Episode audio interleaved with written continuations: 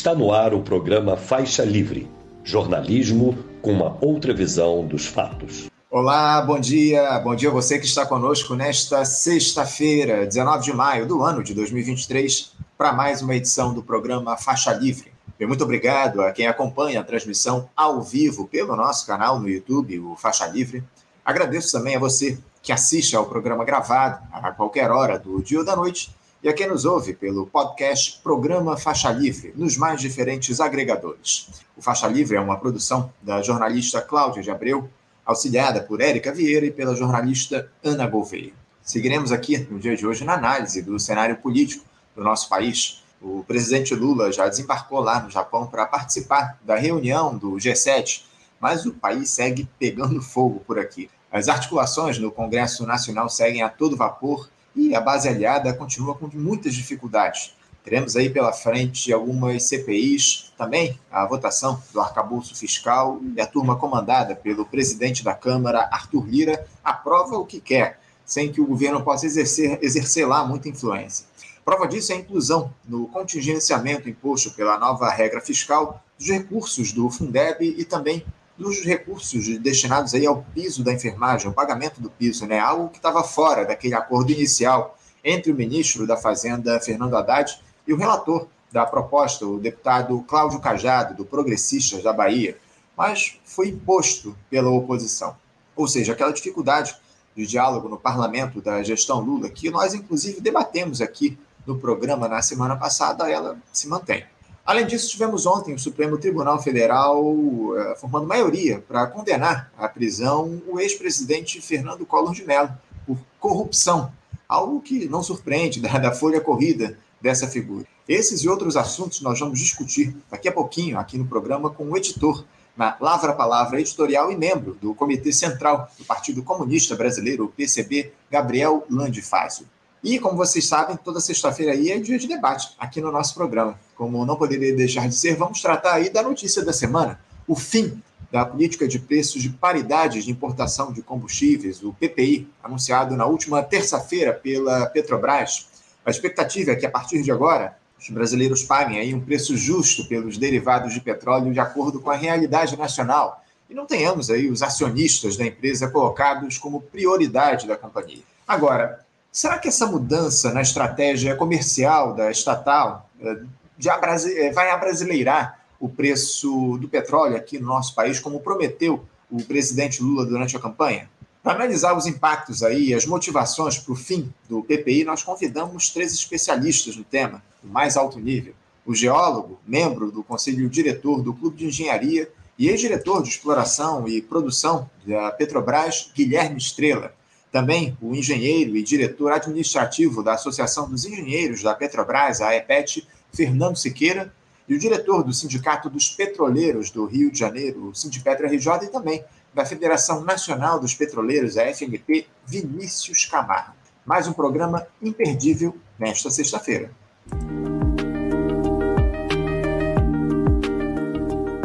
E dando início às nossas entrevistas, eu saúdo do outro lado da tela o editor na Lavra Palavra Editorial e membro do Comitê Central do Partido Comunista Brasileiro, o PCB, Gabriel Landifásio. Gabriel, bom dia. Bom dia, Anderson. Bom dia a todas e todas ouvintes. É um prazer aí estar de novo aqui batendo um papo com vocês do Faixa Livre. Prazer nosso, Gabriel, contar aqui com a tua presença mais uma vez no nosso programa. Muito obrigado por você estar aqui. Só, só é, fazendo aqui uma dando aqui uma informação para os nossos ouvintes, a gente tinha agendado uma entrevista com a professora Sofia Manzano no dia de hoje, mas ela, por problemas pessoais, ela não pôde estar aqui conosco. E o Gabriel nos atendeu aqui prontamente o pedido. Agradeço muito também, o Gabriel, por isso, por você rapidamente aceitar o nosso convite na noite do dia de ontem. Gabriel, o, o, Brasil ele caminha aí nessa trajetória de recuperação do governo Lula, limitado pelas contradições que afetam a atual gestão da Grande Aliança. Temos aí a Petrobras alterando a política de preços dos combustíveis após quase sete anos, com fim da paridade de importação, uma medida aí mais que necessária, né, Gabriel, e que merece elogios, evidentemente. Enquanto a equipe econômica cede aos interesses aí do grande capital lá no Congresso e desidrata ainda mais aquela já problemática nova regra fiscal. Gabriel, o governo parece que tem dado aí uma no cravo e outra na ferradura nesse início de gestão. Como é que você avalia esses últimos movimentos da administração Lula e essa dificuldade aí em tomar um rumo, o governo adotar um rumo específico? Bom, Anderson, acho que é muito visível né, como o Lula tenta se equilibrar entre as contradições da sua base de aliança. Né? Não me parece que foi à toa, por exemplo, que foi já justamente na semana em que começa a tramitação do calabouço fiscal, né, como o pessoal tem chamado por aí, é, foi nessa mesma semana onde ele anuncia a redução do preço dos combustíveis. Né? Então, toma aqui uma para o povo, toma aqui uma para a burguesia. Qual que é o grande problema né, disso, acho, em alguns aspectos? O primeiro é que ele gasta as fichas de uma medida positiva que traz vantagens populares, não para angariar o apoio popular para outras medidas que são minoritárias no Congresso, para outras medidas em favor da maioria do povo. Né? Ele usa esse apoio popular que ele ganha é, com a redução do preço dos combustíveis e rifa ele né, em todo um processo de aprovação de um arcabouço fiscal, que a gente vai debater mais minuciosamente, extremamente prejudicial. Né? Mesmo assim, vale destacar alguns detalhes sobre a queda do preço dos combustíveis. Né? Primeiro detalhe: antes de reduzir o PPI, a Petrobras fez lá a sua distribuição de 20 bilhões de dividendos para acionistas. Né? Segundo lugar, o preço internacional do petróleo tem caído. Então, também ele se aproveita do momento onde isso já haveria um impacto, mesmo com a PPI no bolso dos acionistas, o governo muda a regra né, de cálculo do preço, e aí ainda há um debate, precisamos estudar mais minuciosamente a nova regra, né? Se ela de fato vai mudar completamente. Enfim, o preço internacional era só um dos elementos no cálculo da política antiga, né? Que vai ser minorizado na política nova, não totalmente abolido, né? E ainda outros fatores, vários que podem ainda pressionar a subida do preço dos combustíveis no médio prazo. Embora o Haddad tenha também essa semana dito que em julho vai haver uma nova queda. Tomara, né? Mas acho que ainda está muito pouco clara a nova política é, que vem substituir o PPI de, e como isso pode ser um alívio duradouro, né? Garantir que não vai haver uma nova subida ali na frente com qualquer novo revés é, internacional ou nacional, né? Isso em primeiro lugar. É, em segundo lugar, essas medidas do arcabouço fiscal, né? Um, uma tática que visa claramente, o discurso do Haddad é muito, muito claro nesse sentido, né? De que o governo não entende que a reativação econômica brasileira vai se dar na base do investimento público. O governo quer atrair investimento privado. Investimento privado, entenda-se investimento estrangeiro, né? Via de regra. Então, a Haddad sempre dá essa é, essa letra muito clara de que esse é o objetivo da política. Qual é o grande problema? O governo já apresentou uma política que é extremamente pró-mercado, extremamente pró-monopólios, né? achando talvez que ela não tinha como piorar aquilo e que, portanto, no Congresso a coisa ia passar daquele jeito mesmo. Já é uma medida, só nos termos do que o governo propôs, que pressiona uma queda tão grande da possibilidade de investimento no médio prazo que o próprio governo já está nos bastidores e aí na boca pequena falando de uma possível proposta de emenda constitucional, de uma PEC, para rever os mínimos constitucionais em saúde e educação. Então, a própria proposta do governo já sinaliza um arroxo investimento na saúde e na educação. Né? A própria proposta do governo já contém aí umas aberrações, né? e ainda foi mais piorada na Câmara. Né? A gente tem agora um projeto aí que, por exemplo, o governo propõe é, isso já ainda na proposta do governo, que pode é, compreender como crime de responsabilidade o não cumprimento das medidas do calabouço fiscal. Né? Ou seja, a gente está falando que o PT, que foi derrubado né, lá atrás de modo espúrio, sem uma base jurídica sólida, com o papo da pedalada fiscal, está entregando de bandeja para o Congresso Nacional a promessa de que se sair da linha pode decepar minha cabeça. Né?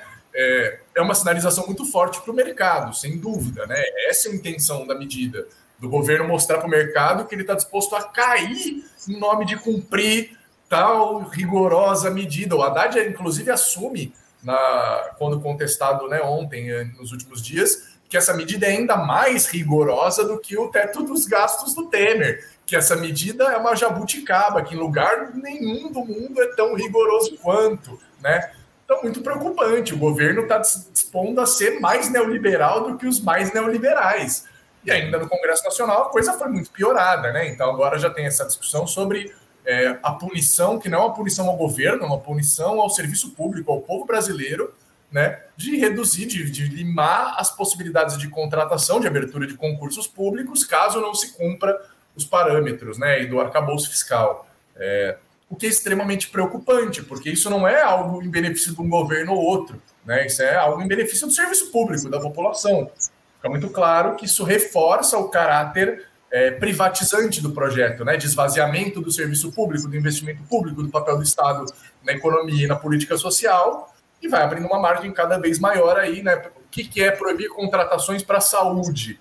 É dar de bandeja para os planos privados de saúde a deterioração do SUS e, portanto, aumento da demanda pelo plano de saúde privado, mesmo no caso da educação privada, e assim sucessivamente. Então, é muito preocupante, né?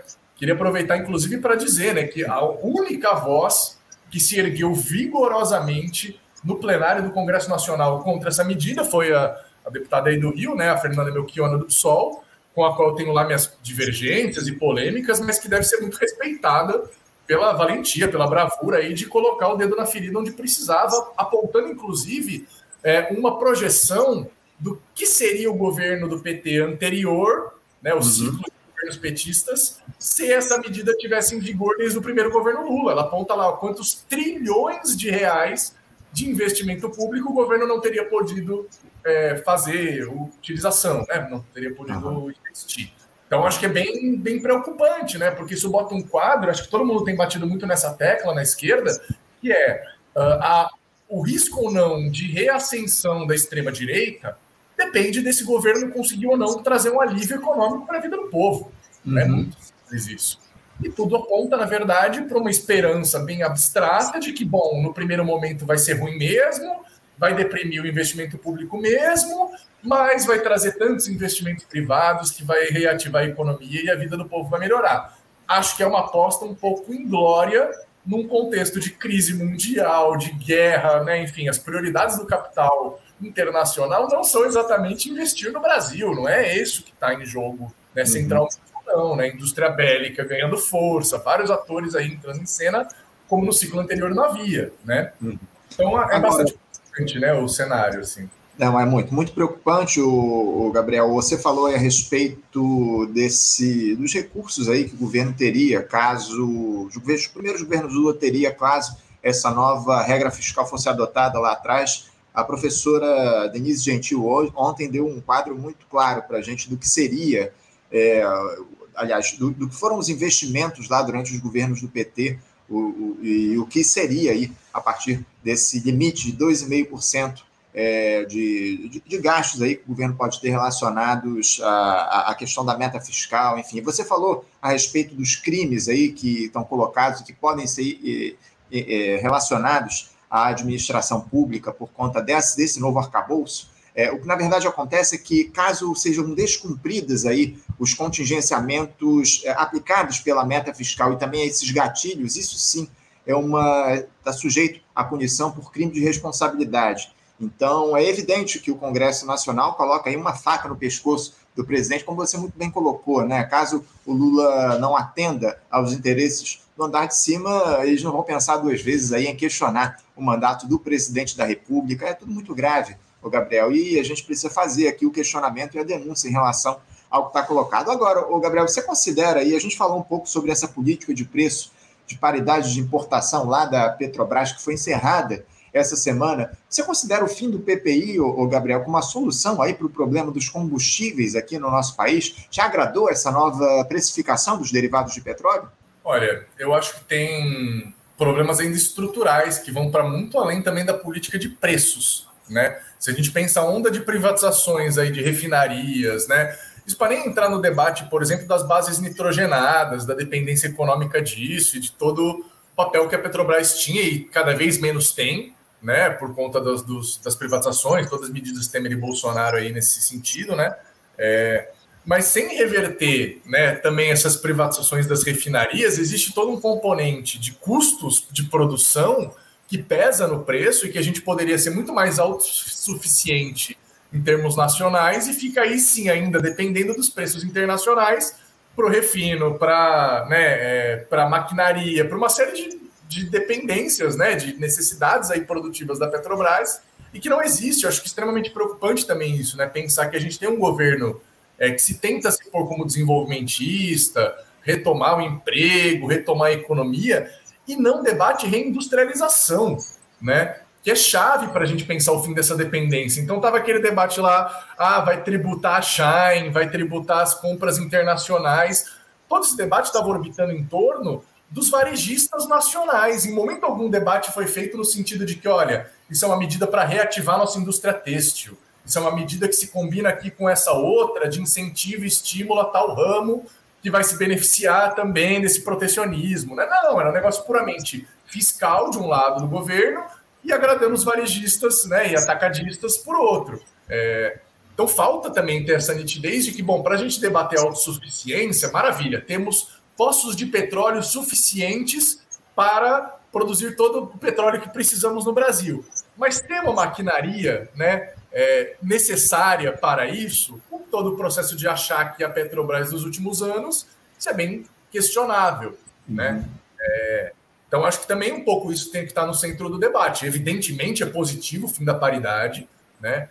Ainda me falta ter acesso a um estudo comparativo né, da velha regra, a nova regra, com uma projeção, então também não vou me arriscar a fazer futurismos nem para o bem nem para o mal. Fico na torcida de que seja bom mesmo, né? E se não for, cobremos, né? Descobramos a tempo e consigamos achar aí alternativas, né? Mas me parece que é um debate muito é isso, né? Eu acho que é uma marca também desse começo do governo Lula é a coisa estava tão ruim antes que qualquer pequena coisa é uma grande coisa, uhum. né?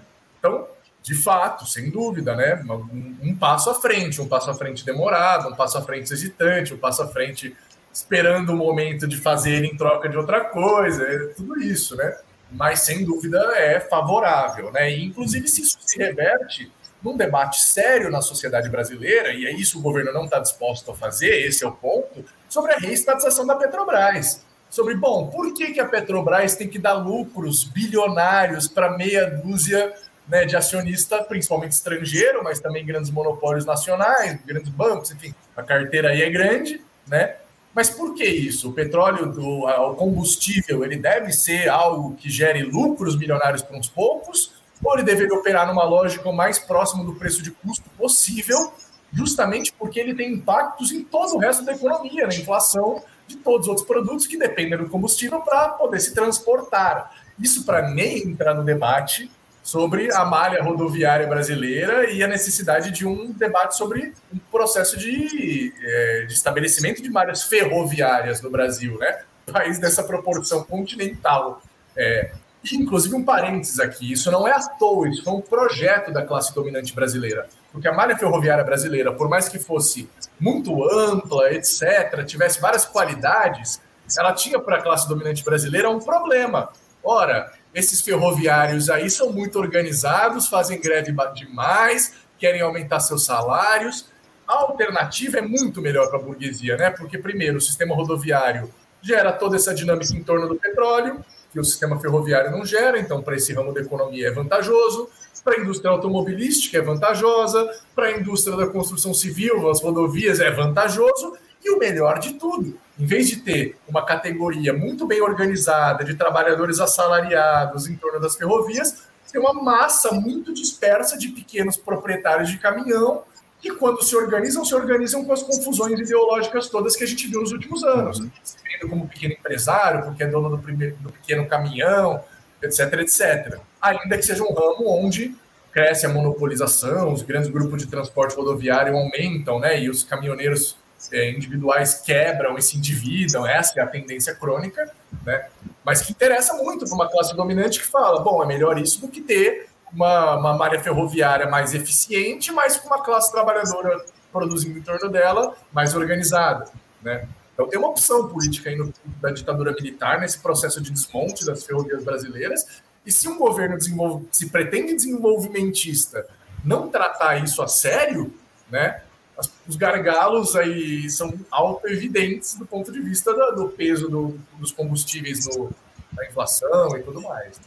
É, não, mas não está no radar, né, o, Gabriel? Essa um, um, governo que seja efetivamente desenvolvimentista aqui no nosso país. Infelizmente, o que a gente vê são essas alianças de ocasião que a gente observa a partir de gestões absolutamente dependentes do grande capital. É isso, essa é a questão que está colocada e, infelizmente, a gente não observa a ruptura com essa lógica aqui no nosso país, lamentavelmente. Agora, o, o Gabriel, eu queria tratar de uma outra questão, porque a gente falou muito aí a respeito do arcabouço, do PPI, enfim, mas é, nessa discussão relativa à, à nova regra fiscal, o governo vem enfrentando aí muitas dificuldades lá no Congresso Nacional. Né? A gente vem observando aí é, foram trazidas de volta aí para as regras do arcabouço questões que o governo tinha pensado aí que estavam afastadas. O próprio relator lá, o Cláudio Cajado, acabou atendendo a determinados interesses, a determinadas demandas do Congresso e, e devolveu lá para as regras, para o limite das regras fiscais, a questão lá do Fundeb, também o, os recursos para os reajustes aí, na verdade, para a manutenção do piso da enfermagem, isso aí estava acordado pela equipe econômica que ficaria fora do novo arcabouço. Essas dificuldades que o governo vem enfrentando no Congresso, Gabriel, você acha que elas se dão por incapacidade de articulação mesmo dessa gestão, ou deputados e senadores aí acabaram passando a um outro patamar de exigência após essa gestão entreguista do Jair Bolsonaro? Como é que você caracteriza esse problema que está colocado do governo com o Congresso Nacional? Eu não acho que é nenhum problema de é, ah, são maus articuladores, né? Eu acho que se tem alguém que não se pode dizer que é um mau articulador, é o Lula, né? O cara consegue botar do diabo ao, ao santo na, na, mesma chapa, né? Uhum. Isso aí acho que não é o centro do problema. Eu acho que é um problema de concepção mesmo, de governabilidade. A concepção que o PT sempre defendeu de governabilidade é essa institucional. É essa que, né, ah, a gente resolve por cima, né? que é muito diferente de uma concepção, por exemplo, do governo Chaves na Venezuela, do governo Evo na Bolívia, que são também governos reformistas, eles não são revolucionários, etc, etc, mas são governos reformistas fortes, né? Aí o André Singer, que é um petista, então insuspeito de qualquer antipetismo de princípio, definia há muito tempo o governo do PT, o governo do Lula da Dilma, como reformismos fracos, né? E parte do porquê disso essa concepção de governabilidade ultra-institucional e que exclui a massa. Porque, de fato, a correlação no Congresso é desfavorável. Se a gente depender puramente dessa correlação, aí o governo só vai entregando o dedo para não perder a mão. Não tem outro caminho possível do que um caminho onde o governo vai cedendo e o Congresso vai cada vez mais se fortalecendo e, portanto, podendo barganhar cada vez mais e o governo cada vez mais fraco. Essa é a tendência, se continuar com esse método. E isso vai resultar ali num possível impeachment em algum momento, que o Congresso percebe, ué, já que é essa dinâmica, vamos se impor aqui e, e tchau, intermediário, né? É, o que é bastante preocupante. Eu costumo muito relembrar para as pessoas, né? Muitas vezes as pessoas falam, ah, mas não tem maioria no Congresso. Na Constituinte de 88, não tinha nem 10% de deputados constituintes de esquerda defendendo os trabalhadores lá. Como a gente conseguiu um SUS? Como a gente conseguiu a, né, a previsão da reforma agrária, por mais que truncada, né? A gente sabe que a Constituição de 88 tem aquela contradição fundamental. Ela é uma das mais progressistas do mundo no papel, e ela, quando ela diz, ah, uma lei complementar posterior vai regular, né? Essa lei complementar posterior é sempre péssima, sempre pior o que está na Constituição, cria outros limites que lá não haviam, etc, etc. É assim com a lei de greve, é assim com a reforma agrária, é assim com tudo, né? Mas, bom, como pelo, sequer houve a possibilidade de, num Congresso que era a esquerda era uma minoria, ter uma Constituição razoavelmente social. Porque existia uma mobilização nacional de milhões de pessoas em várias regiões do país, fazendo cerco ao Congresso Nacional, fazendo pressão, fazendo boletim sindical diário sobre o que os deputados estão fazendo e mandando para suas bases, mantendo o povo alerta e atento. Isso fazia com que mesmo os oportunistas de direita do Congresso Nacional, da, da né, o, aquela Assembleia Constituinte vista lá, aquela bagunça doida, é, virassem e falassem: bom, eu estou sob a berlinda. Ou eu cedo alguma coisa, ou eu vou ficar muito mal nas próximas eleições. Isso é, é a única coisa que o oportunista entende é isso: o medo de não se reeleger. Sabe assim?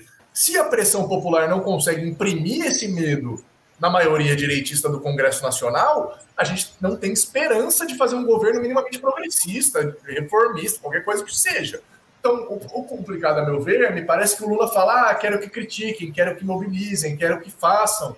Mas o próprio PT, a própria CUT, os movimentos sociais ligados ao campo governista não operam nessa lógica de que, bom, então porque começa daí, o governo propõe arcabouço fiscal. Ninguém pode criticar pela esquerda, segundo o governo. Né? É, a bancada do PT foi meio arrochada lá para garantir que ninguém falaria mal contra. Mesmo a bancada do PSOL, a Fernanda Melchior é uma voz solitária, porque tem várias chantagens que o governo faz contra a bancada do PSOL, inclusive na, na boca pequena, uma das coisas que circula é a ameaça de romper o pacto de apoio ao Boulos para a prefeitura, caso o Boulos se insubordinasse contra a medida. Né? É porque parece que o, o pessoal votou contra a urgência dessa matéria lá na, na Câmara dos Deputados, né? A votação da. da... Só, só contextualizando aqui para os nossos ouvintes, na última terça-feira ou quarta-feira, a Câmara dos Deputados votou a urgência da tramitação do novo arcabouço fiscal, que vai ser votado diretamente em plenário na próxima semana. E o, e o pessoal votou contra essa urgência. Toda a bancada do PT votou a favor e o pessoal votou contra. E aí já há essa discussão em torno da possibilidade do PT não apoiar o Guilherme Boulos para a campanha da Prefeitura de São Paulo no ano que vem, né? É, por aí. Então, enfim, é muito difícil essa margem, né? Porque se você não, não dá margem também para o movimento social criticar a esquerda, o que você está esperando, então, é uma mobilização social puramente de apoio. Uhum. E, meu amigo, boa sorte para mobilizar centenas de milhões, milhares de pessoas no Brasil em apoio ao arcabouço fiscal. Né? Você vai conseguir mobilizar elas para evitar a piora do projeto se você conseguir também permitir a elas apontar elementos de melhora do projeto, minimamente, para nem entrar num debate sobre, né? Estou é, botando nos termos mais é, menos ambiciosos possíveis, né? Nem dizer assim, ah, não, não pode ser o arcabouço fiscal, porque sabemos que também no movimento social isso é minoria, a maior parte está inclinada mesmo ao adesismo, ao apoio ao governo acriticamente, né? Mas se sequer existe a margem para dizer o que podia melhorar, o que podia ser mais avançado, o que podia ser melhor, você não vai mobilizar ninguém. E sem mobilização social de massas, não tem nenhuma outra arma que a gente tenha contra a maioria de empresários do Congresso, porque é isso, são trezentos e tantos ruralistas em 500, são é, sei quantos empresários, trabalhador mesmo com carteira assinada, se tiver quatro eleitos é muito, sabe assim? Então, essa é a correlação de força do Congresso Nacional, né? O que sobra para o governo, e aí já está um debate, né, sobre aumentar os cargos de nomeação de, de é, nas estatais, aí sobra o loteamento, sobra o toma lá da cá, né? E aí, enfim, sabemos que essa política também tem seus riscos, porque além de criar uma dinâmica de barganha que vai fazendo o Congresso Nacional cada vez mais, então, abertamente operar nessa lógica, também vai abrindo um monte de oportunidade para a imprensa e para o judiciário achar problema e criar factóide, escândalo, não sei o que, não sei o que lá, porque é o resultado natural dessa política. Eles só não, fazem, só não faziam com quem não queriam. Né? As armas o PT está dando, já não basta dar na mão deles a arma de um eventual crime de responsabilidade, através do método de negociação, de barganha, vão dar mais outras armas para várias denúncias aí, moralistas, etc. Né? Uhum. É... Sem dúvida, sem dúvida. O, o, o, o, Gabriel, você falou muito aí a respeito dessa necessidade de mobilização popular, e está claro que a gente precisa aqui no nosso país de, de mobilizar a população, acima de tudo, para ela lutar por direitos nas ruas. Agora, é, isso é papel apenas do PT e do Lula, Gabriel? Você, o, o, o PCB tem conseguido atuar para mobilizar a classe trabalhadora nas ruas, para questionar essas escolhas que têm sido feitas pelo atual governo? Como é que o partido tem trabalhado essa organização popular para pressionar o presidente Lula? Porque muito se fala a respeito dessa importância aí de unidade da população para pressionar, mas, enfim, é, o que a gente tem visto é muito pouco trabalho sendo construído nesse sentido. Não há grandes mobilizações nas ruas nesses últimos tempos, enfim. Como é que o PCB tem trabalhado e de quem é esse papel? Seria papel dos partidos políticos, dos, das entidades sindicais, dos próprios movimentos populares? Eu acho que tem que botar em perspectiva primeiro, né? E aí, para ser é, como marxista, né? A gente parte da análise material e disso a gente pensa o que fazer, né? Então, acho que me parece um pouco uma constatação que existe um refluxo, e esse refluxo acho que se explica por vários fatores, né? Desde a cooptação até o alívio mesmo, de muita gente que fala: bom, beleza, a coisa era desesperadora, por isso eu estava em movimento, ufa, deu um alívio, vamos cuidar da vida, vamos, né?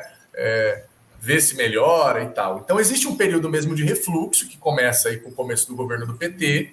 Para nós é negativo, porque, bom, a, a, lógica devia ser o contrário, né? Já que esse governo é menos autoritário, etc, etc, etc, a gente devia aproveitar mais esse momento desses quatro anos para se organizar, para apresentar nossas demandas, porque a correlação de força, por pior que seja no Congresso, ela é melhor do que ela era durante o governo Bolsonaro. Então ela deveria ser melhor aproveitada, né?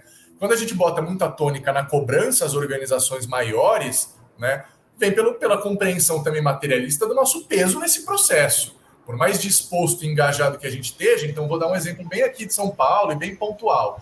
É, quando teve os atos golpistas lá do 8 de janeiro, as organizações começaram, né? A Povo Sem Medo, Brasil, várias organizações amplas, a chamar atos, conclamar que se realizassem atos em resposta. Lá no Vale do Paraíba, para dar um exemplo, que é uma região aqui do estado de São Paulo extremamente importante economicamente, onde o PT tem uma presença grande também, onde várias outras organizações de esquerda, sindicalismo putista, etc, etc, tem um peso histórico, só teve atos de resposta nas cidades onde está o PCB.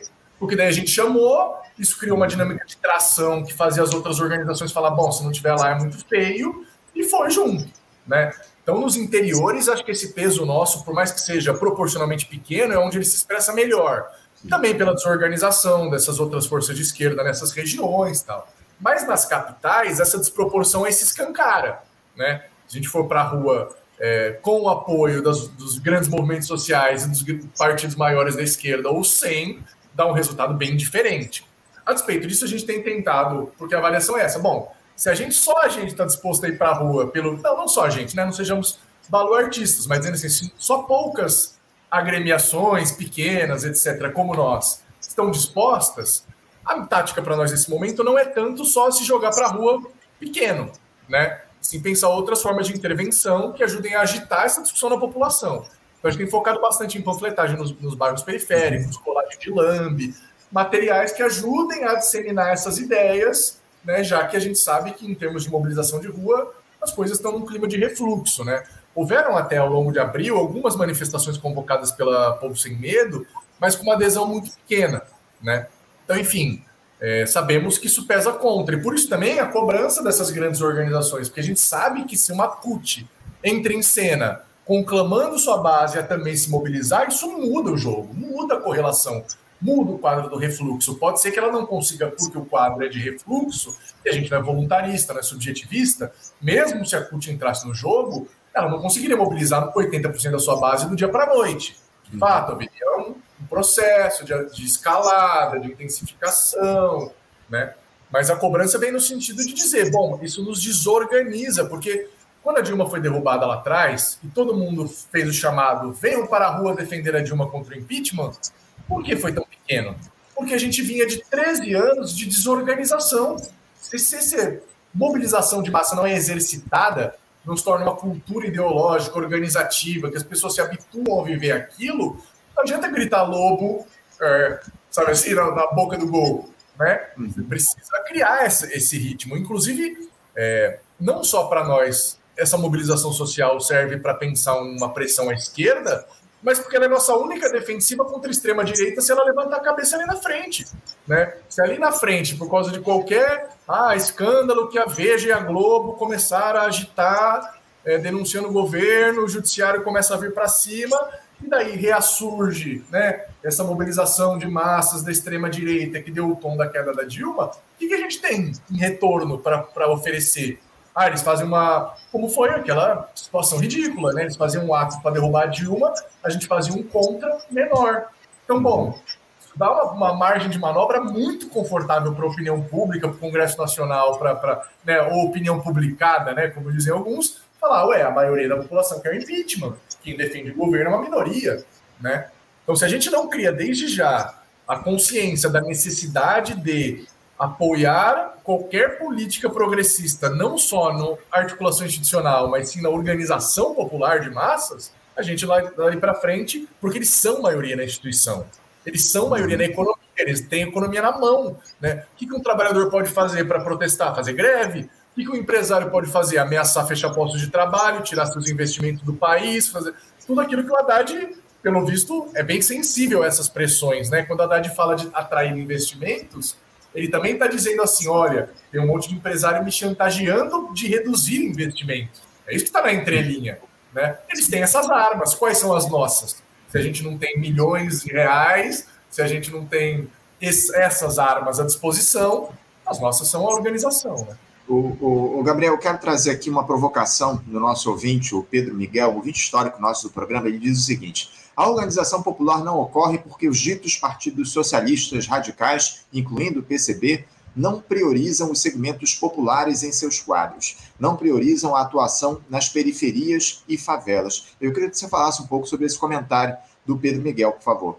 Ô Pedro, com todo respeito, eu acho que seu comentário é bastante defasado, né? Eu acho que a gente pode muito honestamente dizer que os, as organizações revolucionárias no Brasil viveram um período de refluxo muito grave depois dos anos 90. Então elas reduziram significativamente, e não é mentira dizer que onde elas conseguiram permanecer foi nos espaços mais intelectualizados da classe média, na universidade, entre os professores, estudantes, isso não é mentira. Agora, pintar como se isso ainda fosse o quadro predominante é fechar os olhos para os últimos 10 anos. Né? Basta ver aí os resultados eleitorais do PCB e da UP somados, que são muito maiores somados do que o Mauriase saindo candidato sozinho teve da outra vez. Isso expressa um aumento do apelo popular dessas ideias, isso em primeiro lugar. Segundo lugar, que na prática, estamos em uma série de bairros populares. Eu consigo te dar um exemplo bom, vou te citar aqui agora. É, saiu ontem mesmo um texto no blog do, do Comunista, que é o camarada Janderson, então procurem lá, fanqueirocomunista.blogspot.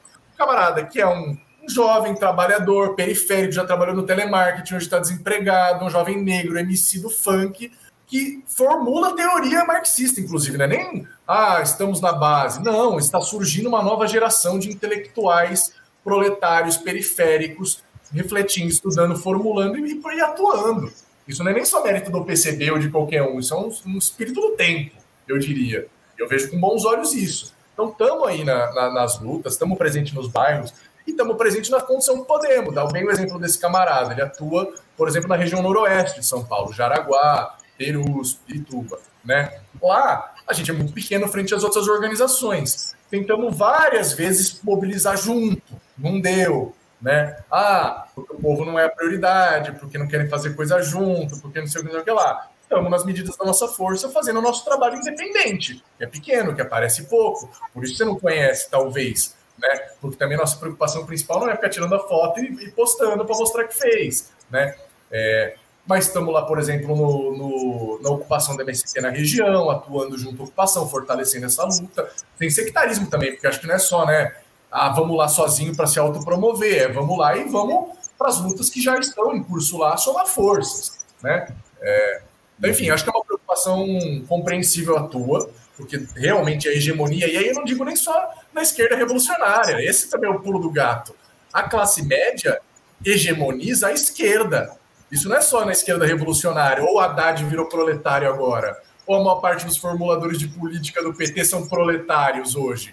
É muito fácil usar o token do Lula, ah, o Lula era operário, mas olha lá qual que é o resto do, do Diretório Nacional do PT. É uma ampla massa de trabalhadores periféricos ou não? Predominam intelectuais de classe média, do Sudeste, do, né? Então, essas contradições, que são contradições da, da, do capitalismo brasileiro, né? as que é, desigualam camadas da sociedade, etc., elas também se refletem nas organizações políticas. Quanto a isso, sem mistério que a tarefa nossa é superar essa situação, quanto a isso, estamos bem conscientes e trabalhando nesse sentido. Sem dúvida, sem dúvida. O, o, Gabriel, agora, é, eu queria mudar um pouquinho de ação. Como é que você caracteriza aí, o Gabriel, a relação é, desse governo Lula com o movimento dos trabalhadores rurais sem terra, o MST? Porque na última quarta-feira foi instalada a, a CPI do MST lá na Câmara dos Deputados, após uma pressão enorme lá dos ruralistas, e a oposição terá maioria nessa comissão, incluindo a relatoria, que ficará a cargo do deputado Ricardo Salles, o ex-ministro do Meio Ambiente, aquele que queria passar boiada. Pois é, ele mesmo. O fato é que houve aí alguns desencontros do governo Lula com o Sem Terra, e agora há um enorme ponto de interrogação a respeito do que essa CPI pode trazer ao MST. É, essa gestão liderada pelo PT, o, Gabriel, tem agido da melhor maneira para com os trabalhadores sem terra? Como é que você vê essa, esse diálogo, essa construção que está colocada entre o governo e os sem terra? Bom, Anderson, a prioridade do governo entre os sem terras e os ruralistas é bem clara, né? A nomeação da Simone Tebet não deixa ninguém se enganar. O ministro da Agricultura, um mês e pouco atrás, também dizendo que o homem do campo tem o direito de se armar. Né? Não sei se você viu essa declaração escabrosa Óbvio que na cabeça dele o homem do campo não é o trabalhador do MST que deve se armar, né? É o ruralista, fazendeiro, dono de terras. Esse é o homem do campo. E daí basta comparar o orçamento do Ministério do Desenvolvimento Agrário e do Ministério da Agricultura, ou melhor dizendo, do Ministério do Agronegócio e do Ministério da Agricultura Familiar, né? Porque essa é a uhum. contraposição muito nitidamente posta. É, a prioridade são os ruralistas, né? Inclusive, o governo quer evitar pisar no calo deles o máximo possível.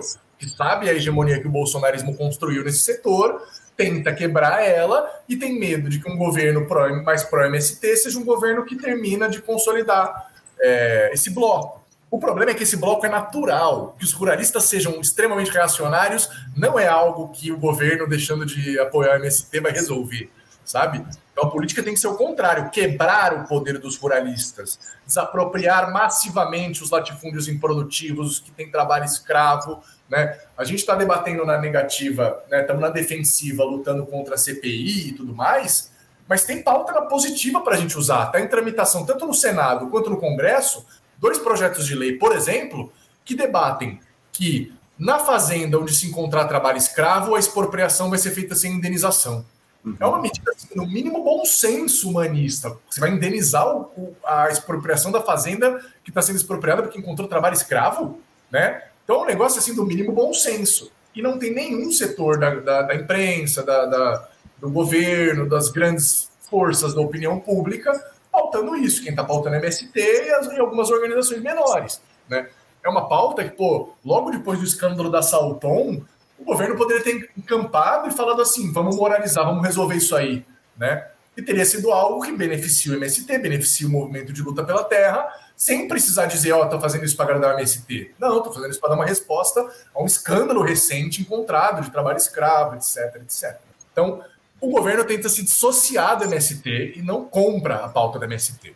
Até por isso, é, o MST tendo uma postura que, a meu ver, é positiva, de retomar a ofensiva independente. Né? É um movimento que sempre prezou pela independência, por mais que tenha esses vínculos e conexões com a trajetória da, do petismo, né, da criação do campo democrático popular, sempre teve essa afirmação muito clara de que ó, não podemos estar subordinados a governos, então, durante os governos do PT, da, da Lula, da Dilma, fizeram ocupações, etc. É. E acho que estão muito corretos, né? Eu estava recentemente na, aqui lá em Piracicaba, eu fui convidado para participar da Jura, né? A Jornada Universitária pela Reforma Agrária, que rola todo ano em várias universidades. É, e lá também eles tiveram esse mesmo tom de discurso que o Sted também deu na entrevista recente à Folha, um discurso de independência, de ir para ofensiva, né, é, etc. É, então, enfim, vejo com bons olhos né, essa medida do movimento. Acredito que o movimento pode contar muito mais com a solidariedade de fora do governo do que dentro do governo, porque a política do governo nessa CPI me parece que vai ser reduzir danos. Vai ser uhum. menos defender o MST e mais evitar que os ônus do MST respinguem no governo. Né? E o Salles sabe disso. Eles sabem disso, por isso que eles estão indo atrás desse elo frágil, né? Que na cabeça deles é o MST, é o flanco que dá para bater, é o calcanhar de Aquiles, né? E é muito negativo se a postura do governo não for, como parece que não será, de uma defesa de princípio, do movimento, das suas pautas, que só pode se refletir então se o governo disser então, beleza, nesses próximos quatro anos também queremos avançar no problema da terra. Essas são nossas medidas para isso. Mas, além dos elementos políticos que eu coloquei até agora, a gente sabe que o governo do PT também é muito dependente dos, é, da balança comercial favorável. E o Lula deve estar muito feliz, depois de muitos anos, vem de novo no colo dele o boom das commodities. Então tem um, um nó górdio aí que para o governo, de fato, é, é, difícil desatar. E é difícil desatar numa perspectiva que não seja revolucionária, porque a única solução, de fato, para esse problema é quebrar o poder dos ruralistas, na raiz. Né? O poder econômico, o poder parlamentar, por consequência. Né? Uhum. Mas o governo opera muito mais numa lógica de ah, arranjar um consenso com eles.